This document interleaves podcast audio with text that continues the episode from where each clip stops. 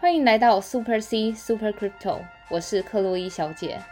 本频道会分享币圈投资知识、国外币圈资讯，所以不论币圈的新手老手，都能和克洛伊小姐一起进入币圈的世界。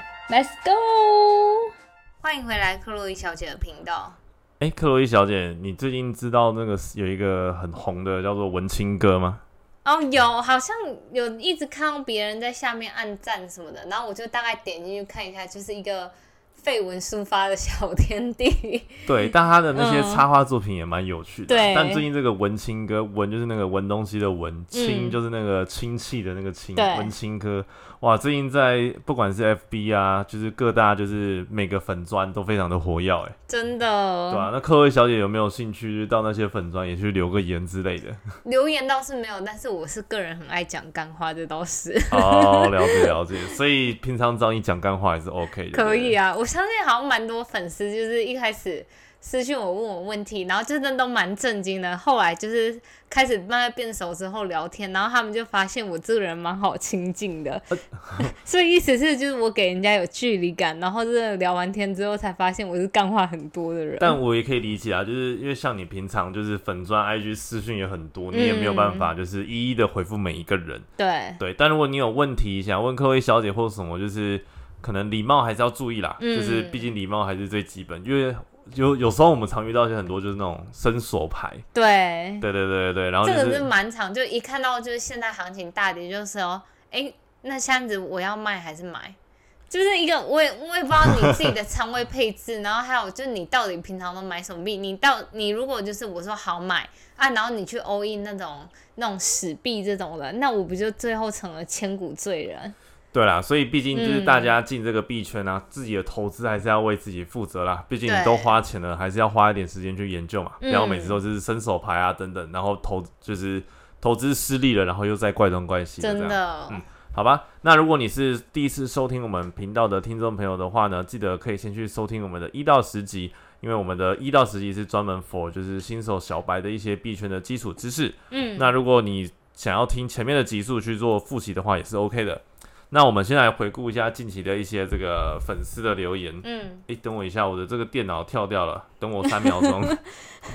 听众朋友们，现在一定两个很慌。好，第一个听众朋友呢叫做 Ma Chu Hu，然后他留言说：“克洛伊小姐你好，我都有在收听你的节目，发现你以前一到十集的风格跟现在差很多，以前比较不自然，现在比较活泼自然。”但不管怎么样，内容都很棒，谢谢克洛伊小姐，感谢粉丝。其实话说，我也不是第一次听到这类似的留言，因为有蛮多听众朋友们一开始就是算是不是早期进来，就是中后期才开始听节目，那他们真的就是交叉着听，因为有时候因为我们集数毕竟也很多，所以他们就想说先一集一集前面一集一集就一集新这样子，然后就发现风格真的差很多。其实我在有一集就是那个。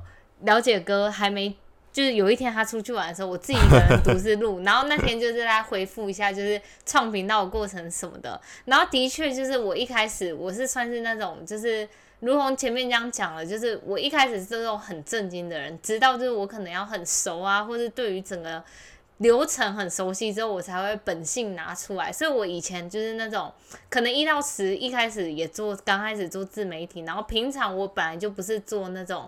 那个专案经理角色那种需要很讲话的人，所以就可能会很尬啊。你问我什么，我才答什么的那种人，就是一个呃很经典的就是工程师的样子。可是随着节目录到最后，就是本性也被开启了，就是干话特多的那种人。是，哎，我们忘记那一集是哪一集，就是你自己一个人录的那一集。对，我们到时候再找给听众朋友们。不过我觉得自己后回头听那一集，我自己也觉得蛮好像是 EP 二十五，是不是？我记得没错的话。嗯，对。如果听众朋友想听克薇小姐之前自己录的那一集的话，可以听我们 EP 二十五。好，然后下了一个这个粉丝叫做 He Lam，然后他说。怀念每天更新的日子，跟随女神三个月了，百听不厌。感谢女神、男神提供最新币圈消息，讲解的非常清楚明了。听了几个其他币圈节目，不论声音流畅度、内容都无法相比，听几分钟就听不下去了。女神跟男神的搭配实在太棒了，辛苦了。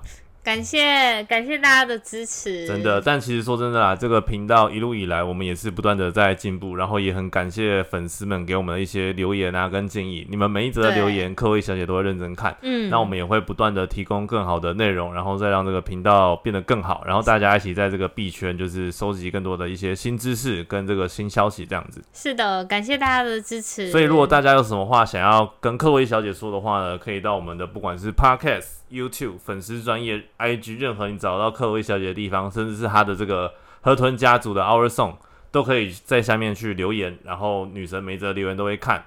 那有什么更好的建议，或者是想对我们说的话呢？也就是欢迎随时跟我们说喽。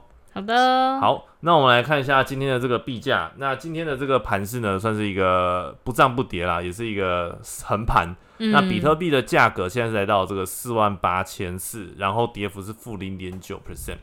然后以太币的价格是来到了三一九三，跌幅是负十四，哎，负一点四 percent。然后币安币的价格是这个四八五，然后现在跌幅是负零点五一 percent。嗯，所以今天其实还是一个偏震荡，然后向下，但是其实也是盘整的一个格局啦。但有些小币也是表现不错。我觉得现在整体目前有点类似我们之前节目说的 o coin season，因为你看哦，就是整个大盘啊，不管是大饼或是二哥，或是就是四小弟 BNB，其实都是算是一个跌幅，就是都是有跌幅的情况。可是同时间那些小币就是各种就是标啊什么的，比如说像是其实它也不算是小币，一直以来我们节目都有提到它，就是 Solana 算是就是 SBF 家族里面的闪耀之星啦。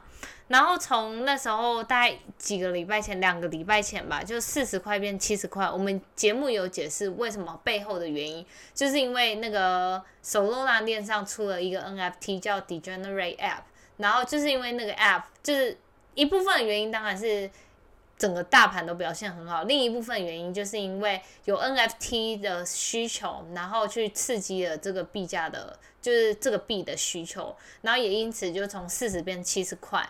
然后再到今天，就是可能才过个大概三天四天吧，直接从七十往上走到九十二。对，哇，这个币价真的太猛了！而且我有看到有这个粉丝朋友在我们的 FB 社团，也是感谢克洛伊小姐当初频道有介绍这一个王者公链 Solana。那今天的话呢，它的价格是九十二点八，然后昨天是它的一个历史新高，来到了这个九十七点八二。哇，真的是我相信太猛太强了。那那。对，嗯，你说你说。然后话说，就是其实 Solana，我们再跟简短的跟大家复习一下，就是它其实算是一个吞吐量非常高的公链，它每秒能处理的交易是来到了五万笔，就是。呃，给大家一个数据，就是比特币每秒处理的交易是七笔，Ethereum 十四笔，BNB 大概五百笔。然后你看，就是像 Solana 居然到就是五万笔。然后除此之外，它背后的整个生态系都非常完整，包含 DX 去中心化交易所有 Serum 的支持，然后 AMM 自动做市商有 Ray 的 Radium 的支持。除此之外，还有就是离线地图 Maps。然后以及 FIDA 等等等等的各种的生态系其实蛮完整，而且它的就是客户也开始渐渐的越来越多这样。对啊，而且现在 Solana 现在不是也是推出各种的 NFT 吗？最近也是非常的火热，而且这个 NFT 的这个 Gas fee 啊，哇，相较于 OpenSea 真的便宜太多了。就是那个手拿链上的 NFT 的，不管是 NFT 或是你做任何的交易，每一笔交易不到零点零零一美金，所以就是你真的怎么按按错都不会心痛。也是啦，而且最近的这些 Solana 链上的这个 NFT 项目也蛮值得收藏，像我们之前有介绍过这个 Degenerate A，它现在 Floor Price 已经来到四十块或者五十块，哦不不是五十块，是五十个 Solana，四十个或五十个 Solana，那也是好几万哎。对啊。那另外一个最近有些表现不错的这个也算是公链吧，是其中一个叫做 Avalanche，就是这个雪崩协议。嗯，然后我们之前频道也有介绍过，对，我们之前在 EP 九十三的时候，呃，EP 八三的时候也有跟大家介绍过 Avalanche 是什么。它其实算是一个，就是也是算吞吐量高的，每秒处理交易大概就是可以有达到四千五百笔。然后 Avalanche 再简介一下，就是详细的话可以回到 EP 八三，它主要就是。呃，兼容以太坊的那个整个系统，但是它是把底层技术换成它自己的技术，所以呃，也因此你可以以比较便宜的价格去处理一笔交易这样子，但是同时之间又可以兼容以太坊。嗯。然后另外一个最近表现不错这个币叫做 Luna，然后它这个叫做什么 Terra 系 Terra 的这个对，它是一个 Terra 生态系里面旗下的就是一个币叫 Luna。其实 Luna 大家可以呃统称为它是算是一个算法稳定币的一个协议，因为。其他的算法稳定币就是依赖这个 Luna 去做平衡的机制。那稳定币，我们之前在 EP 六的时候也有跟大家介绍不同种的稳定币，有法币背背书的稳定币，像是 Pax 啊、BUSD 啊，或是呃 US 呃对 Pax BUSD，然后还有 USDC。然后如果是像是其他一些呃超额担保的话，那就是贷。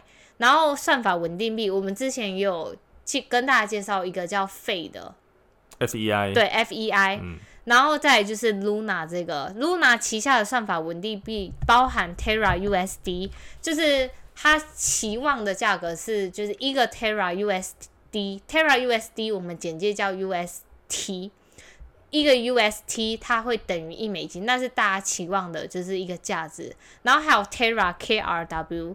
为什么它是 KRW 算是一个就是韩国的韩元？对韩元。那为什么主要是韩元呢？因为 Luna 的总部其实是有一个韩国公司所发行的，在首尔。对，所以它当然会引荐自家的，就是呃国际货自家的货币当做一个就是他们生态系里面的一个币这样子啦。是。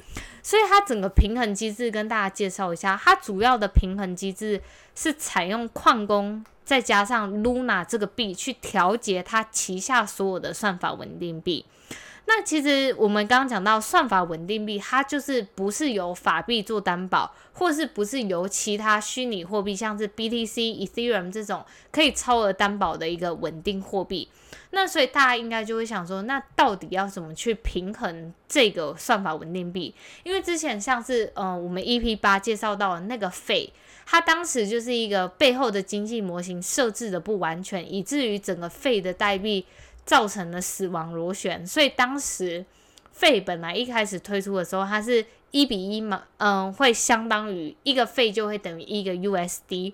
但是就是因为它整个背后的经济制度不不完整，导致它最后完全的脱离了美金的，就是挂钩这样子，造成最后造成死亡螺旋。然后所以就是。后来开发厂商采用一个新的算法机制什么的，才把这个币还有以及它的治理代币叫 Trap 救回来。那为什么就是像是 Luna 旗下的这些稳定币，其实已经推展了一段时间，截至目前为止还没有出事过，就是出事包含就是进入什么死亡螺旋，被那些大机构搞烂啊什么的，对。它其实机制就是像我们刚前面说的，就是靠矿工加 Luna 调节。举例来说，假设我手上有一个 EUST，就是 Terra 的稳定货，美金的稳定货币 EUSD。EUST，那它理当来说最理想的状况，EUST 要等于一美金嘛？对。假设今天它跟美金脱钩了，假设我现在手上持有的 EUST 只能换到零点九五美金，那这时候矿工就很聪明，他会直接向系统发送一个讯号，就说：哎，今天这个 UST 已经脱离了 USD 的脱钩了。那这时候系统会采用一个机制，是叫这些矿工把现在在外面的某一些 UST 收过来，收到我们系统里面，那系统会给他美金去平衡这个池子，所以这时候矿工把 UST 多余的 UST 收进来这个系统之后。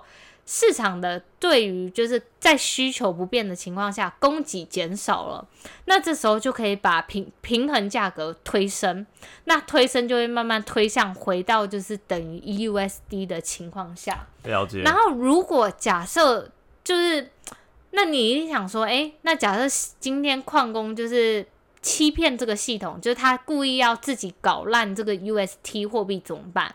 那这时候其实系统也很聪明，因为。系统平常会给就是这些矿工的奖励是 Luna，就我们刚刚介绍这个 Luna 代币，然后 Luna 代币它背后也是用于平衡这个机制的，因为我们刚刚说就是假设 UST 跟 USD 脱钩，那系统会给它 USD 嘛，但是这个 USD 不是真正给它美金去平衡，它是给它就是一 USD 等值的 Luna 代币。嗯，所以它其实某种程度上是把 Luna 代币推向的市场。那假设今天矿工一直骗这个系统说，诶，这个市场就是现在失衡、失衡、失衡，那系统就会提供超额的，就是 Luna 到这个市场上，那就变成换 Luna 崩掉，那矿工自己手上得到的奖励也会崩掉。所以那个 Luna 在这边起到的两个机制是一平衡市场 UST 的就是价值，第二是。确保就是这些矿工能是正直的矿工，他不会搞烂这整个系统。是哇，这样子整个算法稳定币的这种制度下，其实它这个稳定币有尽量可以跟这个法定货币的这个价格去。为达到一个平衡，然后又能在供需上面去达到一个平衡，对，算是一个蛮完整的机制。嗯，然后另一个，其实我觉得为什么就是 Luna 代币会在近期就是突然爆红？对啊，其实前一阵子在那个 Circle 发行 USDC，就是那时候他不是 Circle 要准备借壳上市，是，然后那时候就有掀起一波，他们就有发 presentation，就是说。哎，就是稳定货币在整个市场上占的份额是怎么样的？是。那我相信，如果有追踪我粉丝专业的朋友，我之前在那时候也有发表一篇就是分析文。其实整个稳定货币在整个虚拟货币的市场上是很大的。你也可以看到，其实市值前十大里面，虚拟货币的市场份额就占了很多。其实那个稳定货币在整个市场扮扮演的机制，算是第一是。今天假设市场是过热的话，那这时候大家就会开始抛售他们的 BTC 啊，或是其他虚拟货币，把它慢慢的转成虚拟货币，等待熊市的时候可以进场去买一些币啊什么的。然后第二个是，其实虚拟货币现在越来越多的呃传统支付公司，像 Visa、Mastercard 都开始接受用虚拟货币，就是稳定币啦，他们。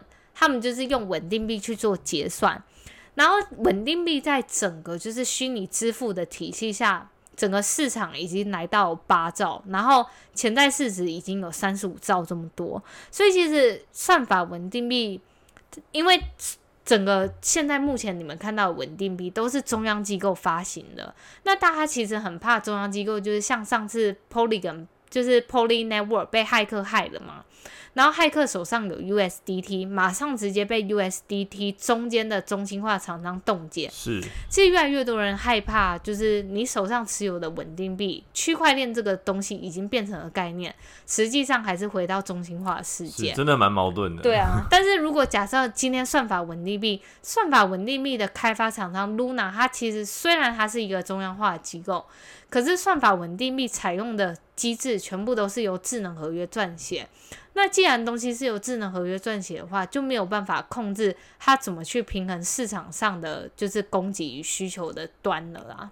是，所以其实 Luna 的这个这个 Terra 啦，就是不管是在币价表现啊，还是未来前景，其实都是蛮蛮有看头的。对。那不知道各位听众朋友有没有持有这个 Luna，或是刚刚我们介绍到的 Solana，或者是 Avalanche 这几条算是蛮有潜力的这个公链？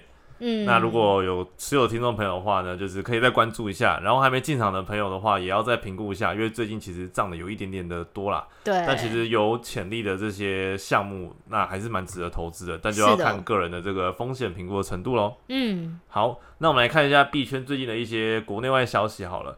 然后第一个消息的话呢，是这个 Twitter 的这个创办人 Jack Dorsey，也在我们频道讲过好几次。就是 Jack Jack Dorsey 呢，他是 Twitter 跟 Square 这两间公司的 CEO 嘛。是。那就是因为最近这个 Jack Dorsey 就是在今年从今年开始各种就是这个虚拟货币或者区块链上这个布局。然后最近一件事情就是因为我们之前频道介绍过，就是说他们想要涉足就是跨这个做这个比特币的项目，然后那个项目名称叫 TBD。嗯。然后那时候他在他在 Twitter 宣布的时候，大家还觉得哎 TBD 到底是什么？是不是什么 To Be Determined 的缩写呢？还是什么？那其实这个 TBD 呢，在二十八号的时候，就是这个 Jack Dorsey 在他的 Twitter 上宣布，就是他们是这个是一个他们的一个比特币的新部门。那这个新部门呢，就是要做这个去中心化的比特币的这个交易所，去做 DeFi 啦。那这个部门呢，他们就是希望呢，最终的这个目的就是希望能够让更多人可以直接的透过这个 TBD 这个去中心化交易所，来直接用法币去购买比特币。嗯，那因为其实现在其实我们也知道很多人或者是在美国的，就是他们想要购买虚拟货币，可能还是要先过 KYC 啊等等。这些。如果要去中心化交易所的话，嗯，那其实很多机构也是要进场，也是可能要透过 Coinbase 啊等等的。但未来这个 Jack Dorsey 他这个 TBD 的这个项目如果成立的话，成正呃成功顺利的运营起来的话呢，那它将会是一个专门 for 这个比特币。的去中心化的这个交易所，而且是可以用法币去入金的这样子。我觉得有点难，因为你看哦，如果假设我可以直接法币入金，跳过银行，不做就是身份验证，直接跳过银行入金去买这些虚拟货币的话，那意思就是说，假设我今天收到地下汇款，就是黑钱，我也可以直接从去中心化世界直接汇出来。那其实你知道，现在就是，嗯，我蛮多朋友。在就是交易所工作的，任何其实你现在主要的入金途径，你不管要入金要出金，都得透过中心化交易所。你一透过中心化交易所，你就是必必必须就是做身份验证，KYC。然后在 KYC 的背后，其实各大交易所它会串联你所有的犯罪记录，所以它其实犯罪记录是跟传统金融机构整个串起来，以及政府机构，所以。如果今天我要出金超过一定数额的，然后他会直接连到整个他们的有一个系统，然后他会去搜寻你所有以前的犯罪记录。如果他发觉你这个人可疑的话，他会在要把金打给你之前，直接先就是停下来，然后汇报给警察。所以我不太确定这个就是他。这个概念能不能通过就是整个中央机构的同意？以我自己目前看来，我在币圈的经验看起来是有难度，但是挑战那个中心化的这个权威。对，但是我觉得他如果做好的话会很方便，因为现在对于我来说，每次入金出金真的都很烦，就是很烦的事情是，第一我打金的时候我需要等待期。就尤其是有可能一到三天啊，对，有一个礼拜的都有。尤其是有时差，就是假设我人不在美国的时候，或是我就必须得等。但是你也知道，有时候币圈行情一来是等不及的，对啊。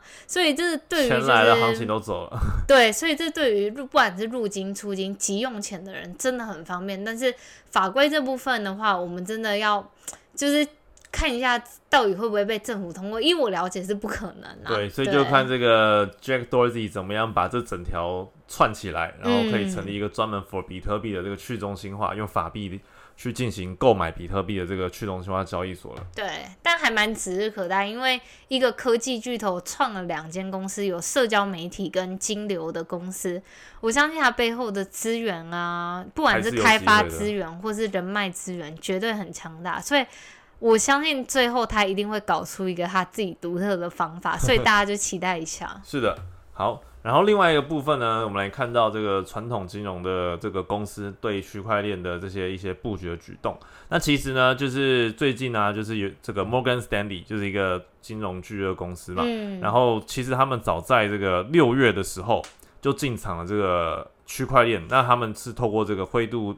灰度基金的这个比特币基金购买的，而且跟大家说一下，就是其实那种大机构都很贼。你看到他发消息的时候是现在牛市的时候，但他那个进场的时候是熊市，六月五一九那时候大跌嘛，持续了好一阵子的那种很熊。对，然后他就是要在牛市的时候放出这种消息，然后鼓励大家说：“哎，我们都进来。”但是殊不知他其实早就在很低点就布局完了。是，其实那时候布局的时候，Twitter 上有人发现，然后就有。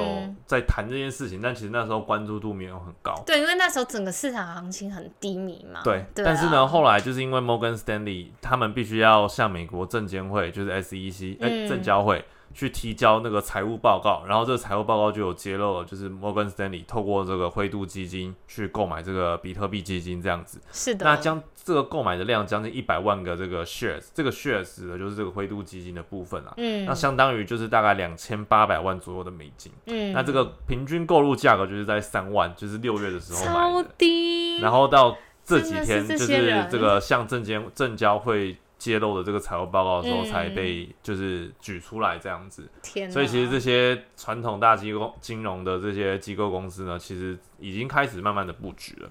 那除了这个 Morgan Stanley 以外啊，我们来看一下其他的一些传统金融公司。嗯，其实像这个高盛，我们之前频道也讲过，就是也开始提供，就是让他的这个客户去透过这种类似衍生性的金融商品去购买这个比特币啦。是，对。那其实这个高盛，我们之前也有谈到，就是诶，他们其实也是一直对比特币一下保留怀疑态度，但是呢，他们有成立这个部门去研究这个区块链，尤其是这个呃比特币啊，或者是这些虚拟货币等等的。是。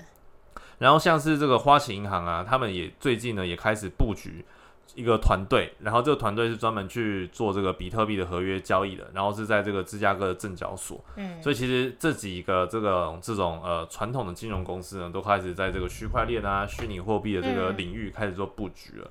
其实我觉得就是跟大家说明一下，就是这种前后其实。一开始传统金融机构，我们节目一开始在录的时候，都各种的表露说什么哦，他们就觉得这种什么风险很大啊，不会提供给客户什么的。但说辞都反反复复。然后，但我跟你讲，我觉得这整件事情其实大家思考一个点，就是一个就是很有潜力的市场，金流这么丰沛的市场。有钱能削的地方，这些大机构怎么会放过呢？真的，跟大家举个例子好了，其实就是像 Robinhood 啊这些，呃，原本是在做那个股票 shares 的那个 broker 啦，对他们。最近其实从几个月前吧，就开始提供一些虚拟货币的，就是交买卖的服务，然后还有包含 PayPal，然后你去翻开他们的就是最近的财务报表，你都会发现他们公司至少二十五 percent 以上的业务的，就是金流带来 profit 的业务都是来自 crypto，所以你知道，就就是现在越来越多的传统的就是。提供这股票证券交易的 broker，他们已经 可能台面上、台面下都开始在搞一些虚拟货币业务的洽谈了，只是他们可能消息还没放出去啊。对。但其实呢，有在听我们频道的听众朋友代表，其实你们也是算是很早进入这个领域了，所以进入这个领域永远不学呃不嫌晚。但是呢，这个领域的水其实非常深，对啊，所以时时保持一些市场消息啊、动态，还有一些区块链相关知识还是必要的。那这个金融公司呢，最近开始已经慢慢的布局了，所以大家赶快搭上这一波列车吧。对啊，我觉得这种东西就是看你多相信吧。有一些人一直抱持着怀疑，相信区块链，相信网络，结果等到时间到了，就是网络那时候不是大家都在说网络泡沫啊，然后网络会取代人工，网络会毁这个世界。但现在每个人现在手上谁不拿着一只手机？所以下一个，所以就是时间会证明一切啦。对，但是这种的这种革命性的科技也是会受到一些当局的一些挑战，像是我们这个虚拟货币就很常受到。不管是法规也好啊，或者是可能去中心化跟中心化之间的这个界限啊，要怎么样去一个 balance，对，都是蛮重要的一些议题。嗯，好的，然后再来我们就说到，其实虚拟货币在我们开发中国家，其实大家用来就是主要作为正业以外的那种呃赚钱的收入吧。是。然后当然也有人是全职交易手的交易者。但是在第三世界的国家，虚拟货币就变成是他们稳定自己财富的一个至关重要的条件。尤其是像最近阿富汗，不是他们被那个塔利班重回政权夺回阿富汗。那我记得我上次就是在一两个礼拜前看到 Twitter 上面的影片，就是大家要抢着美，就是美国的班机，就是飞回美国的最后一班班机从阿富汗。然后那批班机其实主要都是给那些在阿富汗的美军搭的，然后当然会留一些名额给一些阿富汗的，比如说像是阿富汗的高层。高层者啊，总统啊，或是一些歌手等等等等这样子。然后那时候我记得最触目惊心的画面，就是其他的普罗小百姓，可能就是如同我之类的，大家就是很怕那种塔利班政权一来，就是那种就是有点像是那种蛮横的人呐，大家就是会。觉得很惶恐，然后都是用刀枪在那边统治，是很可怕。对，所以大家就是为了要搭上那班飞机，就是飞机已经起飞了，他们跟着那个飞机的机翼，直接抱在机翼上，然后就直接就是飞高难民般的逃窜。对。然后高空飞到差不多五百公尺的时候，一堆就是有几个人就是从高空那样掉下来，就是我真的完全是触目惊心，就觉得自己生在一个很和平的国家，就是很幸福。但同时之间，就是我们来说到一下，就是怎么保护自己的资产。你看，我像是就是那种阿富汗的国家，本来自己的货币就是呃受到通膨的影响，然后再加上塔利班政权的控制之下，一定会整个经济大混乱嘛。然后这时候你当然自己国家内部你已经。我们之前有说到，所有的货币都是基于一种东西叫共识出来的。没错。我今天对于政府，对于假设今天我对于美金没有共识的话，那你能想象美金的币价会一天掉多少？因为大家就会去银行。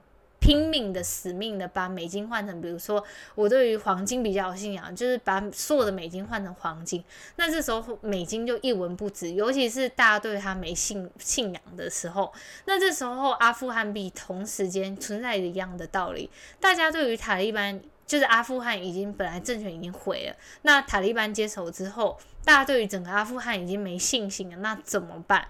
所以索性的就有一些阿富汗的民众早已就是都悄悄的有把自己的本来的货币换成了一些虚拟货币，保住自己的资产。然后有看到一则新闻，就是阿富汗的总统要逃离的时候，他就带着现金。但是你也知道，就是你怎么可能逃离的时候有人会让你带着现金逃走？所以他就得看眼睁睁看着他钱就没办法搬出境内。然后这时候就是我看。有人在下面评论说，如果他懂得怎么用虚拟货币，他就不会这么悲惨。叫他来听特 一小姐的频道。对啊，反正就是要跟大家讲，就是第一，我们真的是生在很和平的国家；第二，真的是虚拟货币现在在我们开发中国家，很多人可能是抱着它是拿来炒币的风波来，就是看待这些货币。但是的确，对于有一些国家，不管是就是萨尔瓦多啊、阿富汗啊等等，这都会保住他们的性命。那个币的性命啊，不是人的性命。对啊，对啊，对，但同时很重要。但最近呢，也有一个消息嘛，就是这个古巴也开始拥抱虚拟货币了。对。然后古巴有一些店家呢，也开始去，就是要求他们接受用虚拟货币来做一个支付。是所以也是一大跃进。但像现在我们台币也是蛮。算是蛮相对安全吗？对，而且最近台币不是也是不断的在升值嘛，对不对？对。但其实未来有一天，不管是可能战争发生也好，或者是各种突发的事变，导致可能有一天国家的货币变得不值钱了，那这个虚拟货币，不管是说比特币或者说稳定币等等之类的，可能就变成是一种可以去让你的资产不会被蒸发的方式啦。嗯嗯，同意。好的，然后最后呢，就是最近呢，刚刚有讲到这个金融公司嘛的一些布局，然后又讲到像是 Jack Dorsey 也在打造这个去中心化的交易所。对。那其实像这个 Coinbase，它本身就是这个比特，就是这个虚拟货币的交易中心化交易所嘛。但其实我们知道，像我们用很多的交易所都有一些不错的这种方案，像可能我们可以在上面做 DeFi 啊等等之类的。但现在呢，Coinbase 呢也开始成立一个 team，叫做 Coinbase Protocol Team。然后这个工程师团队呢也开始在招募人才了。那目前呢，他们是计划将这个 Polygon 集成成这个 Coinbase 的这种扩容方案。那 Polygon 就是它的这个代币叫 Matic，也是我们频道不断的在说的。虽然这个币价最近好像没有什么起色，是，但这个 Layer Two 的这个方案一直都是这个以太链上很重要的一个是推手啦。是是是，所以 Coinbase 呢也开始找，就是集，就是他们会先整合这个 Polygon。那之后呢，他们还会去探索像我们频道也有讲过的一些 Layer Two 的方案，包括这个 Optimism 啊，或者 Arbitrum 啊，Stakeware 等等的。嗯。但我不知道，就克洛伊的克洛伊小姐的想法，就是说像 Coinbase 做这样子的一个扩编或者说整合，会不会有什么样的目的性，或者去？加到他的这个交易所成为一个项目之一呢？其实我不太确定，就是他使用 Polygon 是想要做什么项目，但我心里想的话，他有可能会是想要整合一些 DeFi 的领域，毕竟 DeFi 才需要就是像 Polygon 这种 Layer Two 的方案去，比如说做 Ethereum 上 Uniswap 的东西啊，还是什么之类的。这是我第一个最直觉想到的，但是我又。同时间，我又另一个想到的事情是，DeFi 目前美国正在想，就是要怎么用法规来，就是 对，然后因为它它还没有合规化嘛，可是 Coinbase 又是一个合规的交易所，所以呃，基于这一点的话，我又觉得好像 Layer Two 他们。可能要怎么样妥协，又是一个问题。对，又是一个问题，或者是他们可能内部要自己成立一个中心化的 something，但是那个 something 是可能会用到 Ethereum 的一些技术啊，或是使用 Ethereum 的一些什么 EVM 的方案什么等等，所以才需要透过这个 Polygon Layer Two 去做，就是呃便宜的交易手续费的动作，这样。但不管怎么样，就是连美国最合规的这个交易中心化交易所 Coinbase 都开始去做这种结合这些 DeFi 的项目，包括像刚刚刚说的，就是集合 Polygon 啊等等一些 Layer Two 的这些这些 solution。那未来 Coinbase 会怎么样去走？然后以及又怎么样接受？可能假设他要做 DeFi 项目的话，要怎么样接受合规问题？可能又会是一些面临的挑战。这样是的。好的。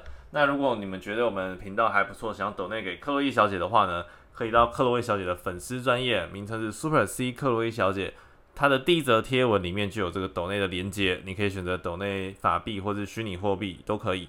那如果觉得我们呃有什么有什么留言啊，或者建议想要跟克洛伊小姐说的话，欢迎到各大的这个渠道，不管是 Podcast 啊、YouTube 粉丝专业、Instagram 都可以留言跟我们，让我们频道变得更好。那我们今天的频道呢，就录制到这边，我们下期再见，See you。